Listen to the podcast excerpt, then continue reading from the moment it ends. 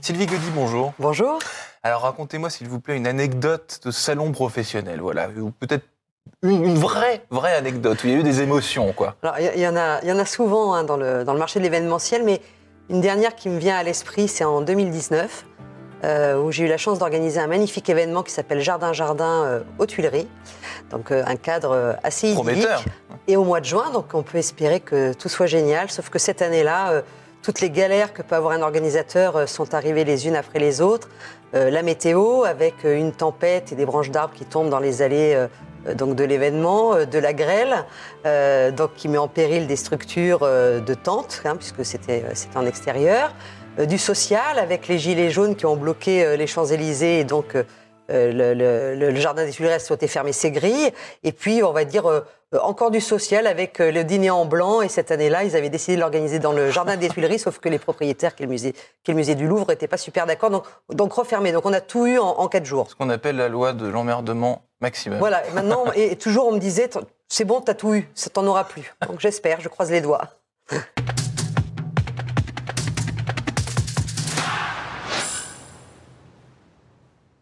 Bonjour à tous et bienvenue au Talk Décideur du Figaro avec aujourd'hui mon invité euh, en face de moi qui a subi la loi de l'emmerdement maximal, mais, mais, pas que, on va, on va y revenir. Euh, Sylvie Gaudi, vous êtes directrice du Salon Franchise Expo euh, Paris et vous êtes, je crois, une pro, si je puis dire, de l'événementiel. Ma, ma, première question n'était pas anodine, des salons. des événements comme ça, vous en avez organisé combien à peu près j'ai jamais compté en tout, plus d'une centaine, je pense. je fais ce métier euh, je suis dans l'événement depuis 93 euh, et plus particulièrement à la tête euh, d'événements depuis 98. Vous voyez. On peut dire des centaines. On peut dire des centaines. Oui, oui, oui. je m'amuse à compter tous les événements. Et, et, rassure, enfin, rassurez-moi, rassurez-nous, ceux qui, nous, ceux qui nous écoutent sur Figaro Radio et ceux qui nous voient, des, des, des, des, fiascos, enfin, des fiascos comme ça, euh, comme ce que vous m'avez décrit, ça n'arrive pas. Non, c'est rarement. Non, non, non, non, non, heureusement, parce que je pense que je serais pas avec vous aujourd'hui, j'aurais arrêté ce métier. Non, non, c'est quand même un bonheur euh, au quotidien que de travailler dans ce métier-là. Après, c'est vrai qu'on retient les petites anecdotes qui nous ont un peu empêchés de tourner en rond. Est-ce qu'on peut revenir justement sur euh, sur ce terme de, de, de, salon, faire un peu de sémantique euh, mmh. avec vous, Sylvie Gaudy. Euh, qu'est-ce que ça, symboliquement, ça, ça, veut dire quoi, un salon? Bah, Le salon, c'était l'endroit où une communauté qui avait un centre d'intérêt se retrouvait pour en discuter ensemble, ce qui est la vocation hein, de, de, nos événements. Mais c'est vrai qu'aujourd'hui, on a plus envie de dire événement.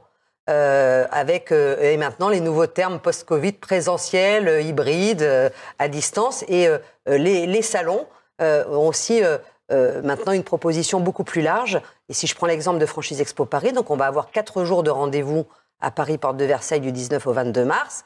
Mais on a aussi des outils digitaux qui permettent à nos communautés de, se, de chatter déjà ensemble en préparation, de préparer leur venue et continuer après l'événement, même quand les portes auront fermé.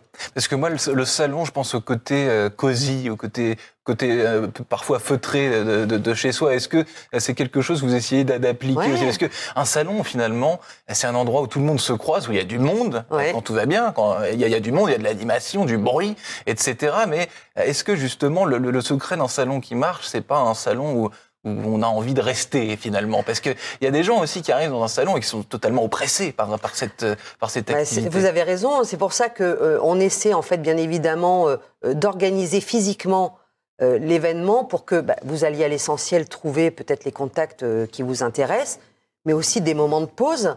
Hein, c'est vrai que souvent on reprochait dans les salons, il n'y a jamais de place pour s'asseoir, on voyait des jeunes manger des sandwichs euh, assis dans les allées. Bon, voilà. Donc, on essaie quand même de, retravailler tout ça. Pour Franchise Expo, on a mis en place toute une nouvelle scénographie et on espère qu'on répondra à tout ça. Alors, ce ne sera pas le cosy d'un salon, on va dire personnel. Vous le mettez à l'échelle de 500 exposants, mais euh, c'est cosy quand même. Il y a des beaux endroits et puis les stands sont des vrais petits salons.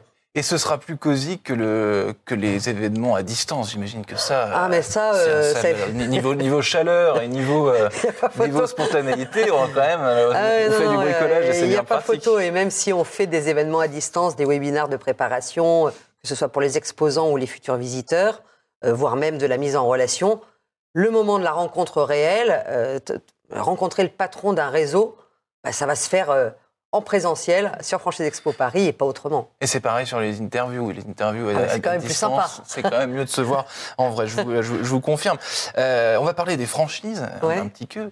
Euh, Sylvie, comment comment ce modèle justement a, a évolué avec le temps? Est-ce qu'il y a plus de franchisés euh, aujourd'hui qu'il y en avait il y a 20, il y a 20 ans? Est-ce qu'il y en a moins? Est-ce qu'ils n'ont pas tous le même profil? Parlez-moi un peu de ce, ce business model. Alors, la, la, la franchise, c'est un, un mode de commerce indépendant qui a euh, grandement évolué. C'est-à-dire quand vous êtes franchisé, vous êtes votre propre patron et vous vous attachez euh, au savoir-faire, euh, à la marque d'une enseigne qui a éprouvé son, son système, son point de vente et qui du coup vous permet d'entreprendre, mais vous êtes votre propre patron. Ça grossit, il y a de plus en plus de, réseaux qui se développent via ce modèle. Il y a donc plus en plus de points de vente, donc de franchisés qui, qui s'attachent à ce modèle. Il y aura des chiffres qui vont sortir plus officiels dans quelques, dans quelques jours par la Fédération française de la franchise. Voilà, donc c'est un modèle euh, qui se développe. Et la grosse particularité, notamment en France, c'est que c'est un modèle qui touche tous les secteurs d'activité. Alors souvent on pense restauration rapide euh, quand on pense on franchise. Pense McDo, on pense franchise. On, peut penser McDo, c'en est une. Hein. pas, tous les McDo ne sont pas en franchise, mais il y en a beaucoup. Mais on peut aussi penser autrement. On, on, on peut retrouver des enseignes qui interviennent dans le bâtiment, par exemple, dans le fitness, dans la mode, euh, dans euh, les services à la personne ou aux entreprises, euh, dans la décoration, dans l'auto. voilà, donc on retrouve une multitude une multitude d'enseignes, donc il y en a un peu pour tous les goûts, j'ai envie Et ça, ça tend à se diversifier avec les années. C'est-à-dire que plus on avance dans le temps, plus ces, franchises elles sont aux quatre coins de le... Parce que maintenant, il y a le e-commerce, il, il y a, des tas de, de, nouveaux secteurs. Donc on, peut, on, peut, dire que c'est duplicable. E-commerce et franchise, c'est pas, c'est pas antinomique. Pas antinomique hein, parce que justement, un réseau va vous permettre bah, de peut-être développer euh, dans, dans, son concept, un site internet, du click and collect, de la commande à distance, de la livraison, etc., etc. Donc euh, voilà, c'est pas antinomique, c'est la forme du commerce. Mais le principal, c'est vous avez une marque et vous avez surtout une transmission de savoir-faire. Donc par exemple, devenir une franchisée d'un magasin de fleurs, faut pas forcément avoir fait des études horticoles. Hmm. On vous explique le métier, on vous, on vous l'apprend. Et justement, les profils de ces nouveaux euh, franchisés, si, euh, voilà, pour être pas, caricatural, mais disons prendre, prendre un exemple concret euh, pour que tout le monde voit. Euh, je, décide d'être franchisé. Euh, j'ai quel âge à peu près Qu'est-ce que, qu'est-ce que, est-ce que j'ai eu une carrière avant Est-ce que alors, alors, pas forcément. de plus en plus, on a notamment des, des, des, personnes qui ont moins de 30 ans qui viennent sur le salon parce que bah, peut-être qu'ils ont eu peut-être 2-3 ans de salariat et puis ils se disent bah, en fait c'est pas fait pour moi, je voudrais vraiment créer ma boîte. Et quelquefois, on n'a pas l'idée géniale. Hmm. Donc, l'avantage de, de, Franchise Expo, c'est qu'on vous emmène l'idée. Donc, vous pouvez créer votre entreprise. À 30 ans, il y en a de plus en plus. Mais vous avez aussi, des, à l'extrême, des personnes, puis c'est le sujet en ce moment, hein, qui en deuxième partie de carrière se disent ben voilà je vais arrêter d'être salarié et peut-être qu'à 55 ans je veux créer mon entreprise. C'est aussi possible jusqu'à la retraite. la franchise si je lis entre les lignes. Euh, c'est en gros c'est une possibilité pour devenir entrepreneur pour les gens qui veulent devenir entrepreneurs et qui n'ont pas d'idée. Exact ben, complètement. C'est ça. Vous, vous avez envie d'entreprendre vous n'avez pas forcément l'idée et puis en plus vous avez le soutien d'un réseau comme je vous le disais qui a quand même éprouvé euh, son concept euh, qui l'a testé. Donc vous partez pas de rien comme euh, un entrepreneur euh, euh, qui, arrive avec son idée, qui la développe. Voilà, vous êtes vraiment totalement accompagné, ce qui n'est pas le cas d'un entrepreneur individuel. Est-ce que quand on devient franchisé, Sylvie Gaudy, on le reste? C'est-à-dire, là, vous me disiez, parfois c'est des, des, jeunes, ils ont, ils, ont, ils ont été salariés pendant trois ans, et là, ils, veulent, ils, veulent devenir franchisés. Est-ce qu'on l'est ad vitam? Ou alors, est-ce qu'on peut jeter l'éponge à un moment donné? Bien sûr, parce que c'est un contrat. vous avez une durée déterminée. Alors après, euh, euh, on, m'a toujours dit que le contrat de franchise en moyenne, hein, donc ça peut, ça peut être 5 ans, ça peut être 7 ans, ça peut être 10 ans, souvent il est renouvelé, ce qui fait que vous avez des personnes que vous voyez dans un commerce, vous avez l'impression qu'elles ont fait ça toute leur vie parce qu'elles ont renouvelé le contrat. Mais il y a, une, expression euh, qui me faisait sourire, c'est qu'on disait toujours que le contrat moyen de franchise était plus long que le contrat de mariage en France. Donc euh, voilà, c'est plus sûr de se marier en franchise peut-être que de se marier avec quelqu'un d'autre. Parce que c'est plus finalement, en tout cas, même si on peut, on peut jeter l'éponge à un moment donné, si on n'a plus envie, on n'a plus envie. Mais, changer. Mais euh, c'est plus, disons, euh, quand on, quand on signe ce contrat, euh, c'est pas un CDI dans, dans, dans une boîte. Aujourd'hui, on a coutume de dire que les, que les salariés sont, sont, volages, entre guillemets, et aiment bien aller d'une boîte à l'autre, etc. Là, c'est pas le cas. Là, quand on signe, on part quand même bah, sur un... Vous, vous, êtes entrepreneur, donc quelque part, vous vous êtes investi, vous avez peut-être investi votre famille, euh, vous mmh. avez investi de l'argent, puis c'est... C'est euh, tout entrepreneur vous dira qu'il est jamais tout seul. Il y a sa famille peut-être, euh, même si qui doit le soutenir. Enfin, je veux dire, c'est c'est quand même un investissement humain fort être entrepreneur. Et la franchise ne déroge pas à ça. Est-ce que nos voisins européens, euh, si on parle de, culture, enfin, est-ce qu'il y a une culture de la franchise à la française et qu'est-ce qu'on trouve dans les pays voisins, en Allemagne, Italie, que sais-je? Alors là, il y a une vraie culture en France, donc tout secteur d'activité. C'est moins vrai dans les pays euh, plutôt anglo-saxons, je prends l'Angleterre ou culture plutôt anglo-saxonne, où là on est plus sur de la franchise de restauration rapide ou de mmh. service, on trouve moins le bâtiment, on trouve pas la mode. Euh, alors je vais au-delà de l'Europe, mais aux États-Unis, vous avez très peu de concepts de mode qui se développent en franchise versus euh, en France ou en Italie, ou même en Espagne, où euh, c'est vraiment dans la culture de ces pays.